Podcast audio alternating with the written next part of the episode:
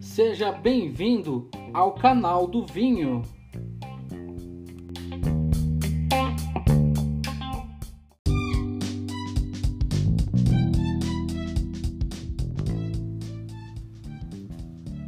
E no episódio de hoje apresentamos a segunda parte da entrevista com o reconhecidíssimo sommelier Rodrigo Ferraz. Seguimos a conversa falando sobre dicas de vinhos para quem está iniciando, além de Rodrigo destacar a importância de você desenvolver seus sentidos para apreciar uma boa comida e harmonizar com um bom vinho. Simplicidade, descontração e muito conhecimento. Confira então a segunda parte do terceiro episódio do canal do Vinho.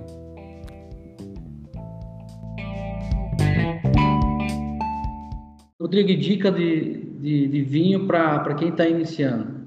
Cara tá, esse aí, essa é boa, essa aí todo mundo me pergunta. Só que, ó, é legal, o que eu acho legal é o seguinte, a gente não, não falar rótulo. Tipo, ah, para quem está iniciando, toma esse, esse, esse rótulo. Porque apesar de funcionar, eu, eu poderia falar aqui 10 rótulos, ó, toma esses aqui. Só que aí você não ensina ninguém. Exato. Você só, você só fala, tipo, vai lá, né? É. Não, não, deixa a pessoa fazer a lição de casa. Exato. Eu acho que assim, vinho para quem está iniciando, é, principalmente quem está migrando do vinho de mesa suave para o vinho seco fino, é, quem está fazendo essa migração vai estranhar o que no vinho seco fino? Vai estranhar a distringência do tanino. A distringência do tanino é, é o tanino, para quem não sabe, é um polifenol, está na, tá na casca, principalmente da uva tinta, está na semente também, no cabinho da uva, que chama engaço, e ele é um defensor natural daquele, daquela, é, daquela planta, né? Contra o ataque de herbívoros. A, a natureza desenvolveu os taninos para as plantas, porque quando o herbívoro o animal vai lá e morde aquela planta, ele sente essa astringência, né? Que lembra a, a, quando a gente come banana verde, que fica aquela coisa da, da boca amarrada, né? Aquilo certo. lá é a astringência do tanino, né? E, e a planta desenvolveu isso naturalmente, né? Desenvolveu os taninos, que são substâncias naturais, isso não é adicionado no vinho. E essas uvas que, eu, que a gente comentou aqui, as uvas da espécie Vitis vinifera, que vieram da Europa e hoje estão espalhadas pelo mundo inteiro, as uvas tintas, elas têm muita concentração de tanino. Então, você pega, a gente citou aqui Taná, a, a própria Cabernet Sauvignon, é, Petit Verdot, são várias uvas que podem apresentar uma concentração de tanino imensa. Então, assim, eu não indico esses vinhos para quem está começando no vinho, né? Porque aí vai causar essa estranheza, vai amarrar a boca e a pessoa vai falar: nossa, isso não é para mim. É lógico que o trabalho do enólogo é amansar esses taninos, né? O, o enólogo, ele, durante o processo de vinificação, ele tem que deixar esses taninos mais aveludados para que eles passem como uma seda no, pelo nosso paladar. Beleza. Só que ainda vai ter a astringência, não tem jeito, não tem como fugir da astringência de tanino. Então, é muito legal as pessoas começarem com uvas menos tânicas. Quem está fazendo essa migração, vinho branco, ah, não gosto muito de vinho branco. Vinho rosé é legal para quem está começando, só para pegar, começar a, a, a perceber as nuances ali, porque todo tipo de avaliação técnica de uma degustação você consegue fazer não só com tintos, consegue fazer com branco, com rosé, consegue fazer com todos os tipos de vinho. Feitos com a uva vitivinífera, você consegue fazer e, e, poxa, quantos rosés você já não tomou na vida que tinham ali uma complexidade legal? Tinham várias referências de sabores, de aromas, assim, que você punha na boca e falava, nossa, cara, que explosão é isso aqui, né? Dá para sentir fruta vermelha, fruta negra, um pouco de fruta tropical. Então, essas avaliações todas a gente consegue fazer não só com tinto, consegue também fazer com vinho branco, vinho rosé. Então, isso eu sempre indico para quem está começando. É. Agora, a pessoa quer se aventurar ali nos tintos, tenho as uvas tintas com menos tanino também. Pinot Noir, a Gamay, a Dolcetto.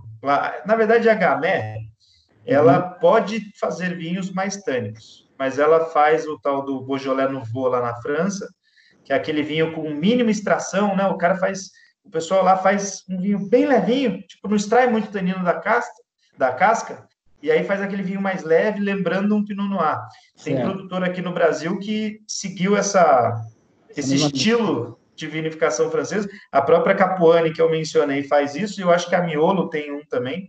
Sim. A vinícola Miolo tem um, um gamé que eles fazem esse estilo mais, mais leve, né? Fica quase a cor de um, de um rosé, mas é um, é um tinto um tinto bem límpido ali.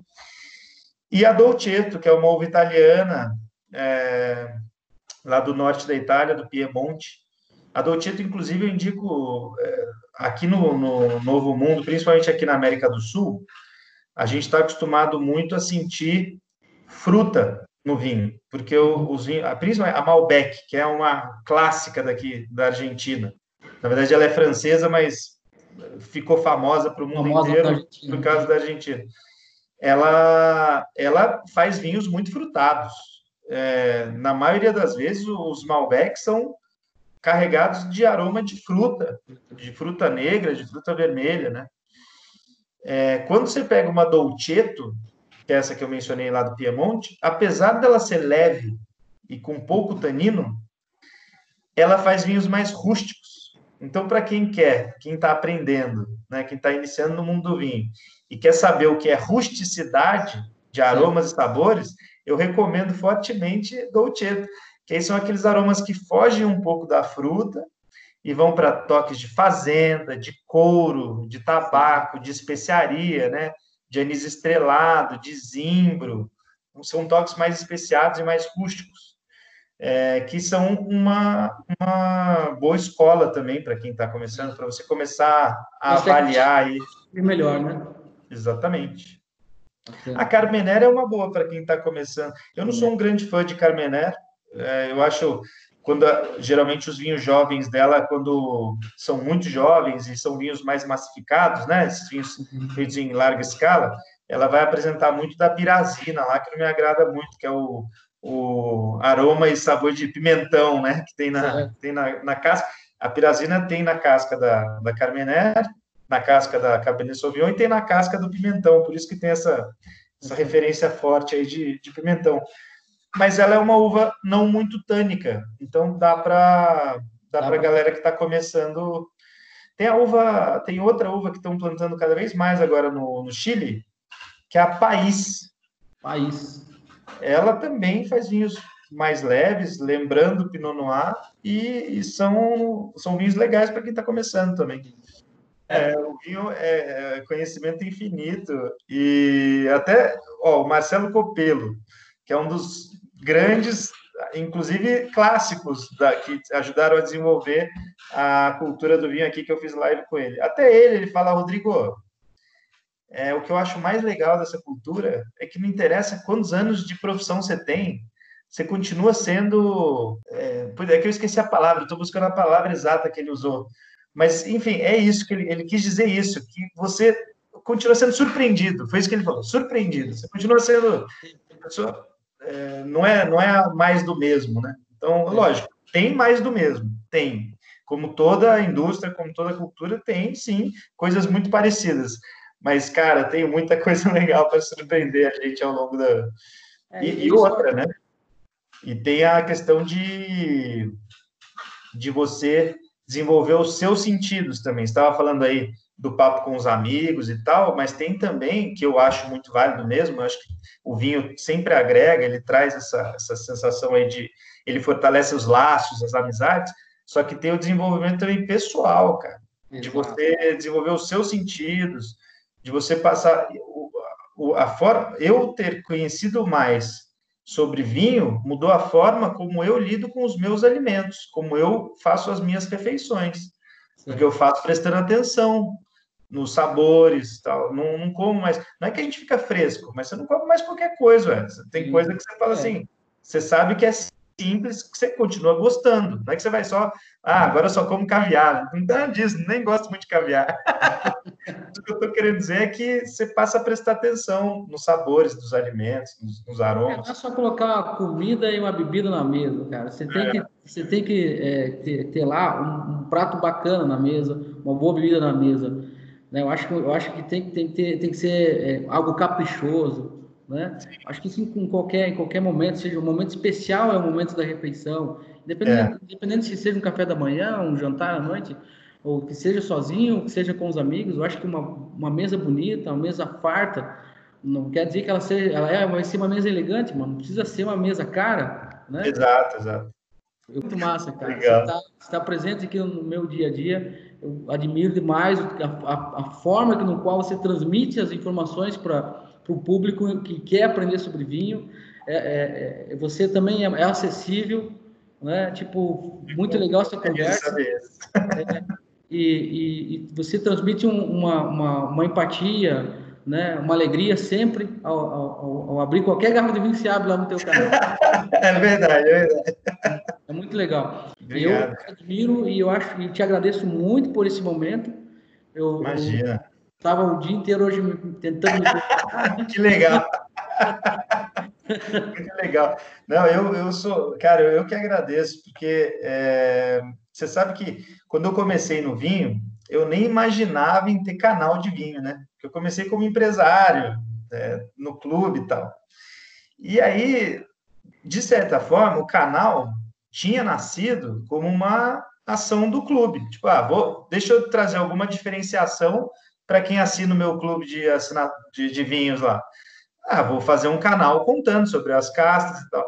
Só que hoje, cara, o canal se tornou muito maior e mais importante para mim do que o próprio clube. Não estou é, falando que o clube perdeu é, perdeu o seu foco, não, é que o canal cresceu muito. Cresceu muito. E, e, a gente, e eu sou muito feliz por isso, porque é que nem eu estava, eu vou até sair daqui a pouco, que a gente comentou, eu vou entrar numa reunião com o pessoal de, de que está me ajudando a, a, fazer o desenvolvimento dos cursos online e tal, né? Que a gente já tem curso online lançado e eles estão me ajudando a fazer a divulgação. O que eu converso com essa galera é justamente o que você me falou agora. Falou, galera, a gente não está lá para fazer a venda de um produto qualquer. De falar, não, cara, a gente está lá para desenvolver uma cultura que ainda está engatinhando no Brasil, que tem que ser desenvolvida. Então, a gente, de forma alguma, pode ser arrogante, enochato, ficar no. Cara, por mais, por mais conhecimento que você tenha, que, poxa, tem muita gente aí que tem um bom conhecimento do mundo dos vinhos, não quer dizer que você vai ser um bom educador, porque eu acho que você tem que saber transmitir. Você tem que até, você tem que instigar a pessoa a querer saber mais, mas você não vai fazer isso de uma forma arrogante, mostrando que você sabe mais. Não. Você vai basicamente jogando a cenourinha para a própria pessoa colher, para ela colher, para ela ir se desenvolvendo. Então, eu acho que eu, eu sou muito grato, cara, por, por tudo que está acontecendo a gente está de fato mudando aí uma cultura, ajudando a desenvolver uma cultura no Brasil. E é um prazer enorme dar essa entrevista aqui e fazer parte disso aqui.